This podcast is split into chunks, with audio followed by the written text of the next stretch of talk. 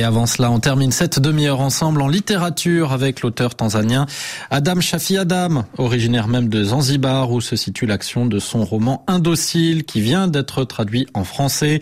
Ses chemins d'écriture, la chronique de Tirtankar Chanda. Dès qu'elle eut ses premières règles, Yasmine fut donnée en mariage. C'était un mari qui ne lui ressemblait en rien, ni par l'âge, ni par le tempérament. Là où Yasmine n'était qu'une gamine de 15 ans, Wanaraza, son mari, était déjà un petit vieux de 52 ans. Là où Wanaraza était déjà usé par les années, Yasmine n'était encore qu'une jeune fille, encore en herbe, qui ne connaissait rien à la vie. Yasmine alikuwa mtoto mbichi asielewa kitu chochote. Ainsi commence Les Indociles, le nouveau roman traduit en français de l'écrivain tanzanien de langue swahili, Adam Shafi Adam.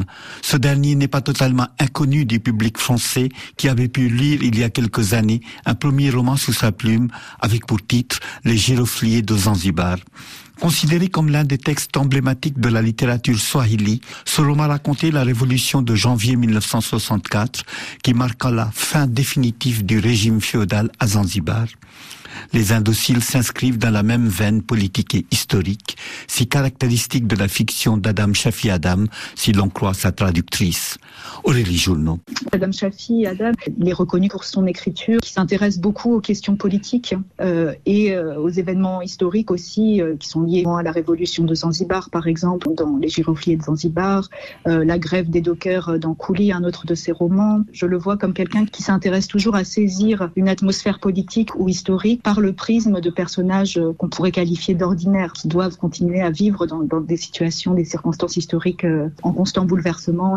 Grand roman d'amour, de fuite et d'apprentissage, les indociles évoquent les années 1950-1960, lorsque la Tanzanie livrait une lutte acharnée aux colonisateurs britanniques pour lui arracher son indépendance politique. Son héros Dengue, jeune intellectuel, est engagé corps et âme dans cette lutte anticoloniale. Or, l'indocilité qu'au dépeint Adam Shafi Adam, dans son roman, n'est pas seulement politique, elle est aussi, et peut-être surtout, sociale. Le récit est raconté ici du point de vue de Yasmine, jeune femme indienne, et de son amie Moazuma, femme swahili au grand cœur, qui n'a pas hésité à accueillir dans son minuscule taudis sa copine indienne lorsqu'elle s'est enfuie de chez son mari, deux fois plus âgé qu'elle. C'est d'ailleurs chez Moazuma que Yasmine fait la connaissance de Dengue, dont elle tombe éperdument amoureuse, mais leur amour se révélera impossible car la vie de Dengue est régie par les impératifs de la cause politique.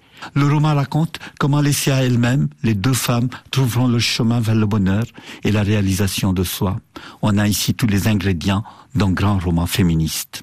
La véritable originalité des indociles, campée au carrefour du social et du politique, est peut-être à chercher dans sa narration, où se mêle inextricablement l'idéal de la libération collective et la quête de l'émancipation personnelle, incarnée dans le récit par les protagonistes féminins, Yasmine et Moazuma, Ici, dans ce roman, c'est tout à fait ça, c'est-à-dire que la liberté euh, collective d'un peuple qui cherche à se libérer du joug colonial va de pair avec la quête de Yasmine d'une libération ou d'une émancipation personnelle. Euh, ça dit quelque chose aussi sur la façon dont la liberté politique ne peut aller sans une forme d'émancipation personnelle de tous les citoyens aussi. Yasmine, c'est un personnage quand même qui, euh, qui évolue grandement tout au cours du roman, qui grandit, euh, qui d'une jeune fille euh, qui rêve d'amour devient l'une des camarades de Dengue dans la lutte pour l'indépendance. Il y a vraiment ce, ce cheminement vers l'émancipation qui est tout à la fois personnel et, et politique et collectif. Oui. Donc je pense que c'est pas un hasard que les deux se fassent écho et se, oui, se nourrissent l'un l'autre. Cette intelligence narrative n'a sans doute pas été étrangère au succès populaire qu'a connu les indociles auprès de son lectorat swahili. C'était Chemin d'écriture, la chronique de Tirtan Karchanda. À retrouver comme toutes nos chroniques et tous nos reportages sur RFI.fr et sur l'application Pure Radio.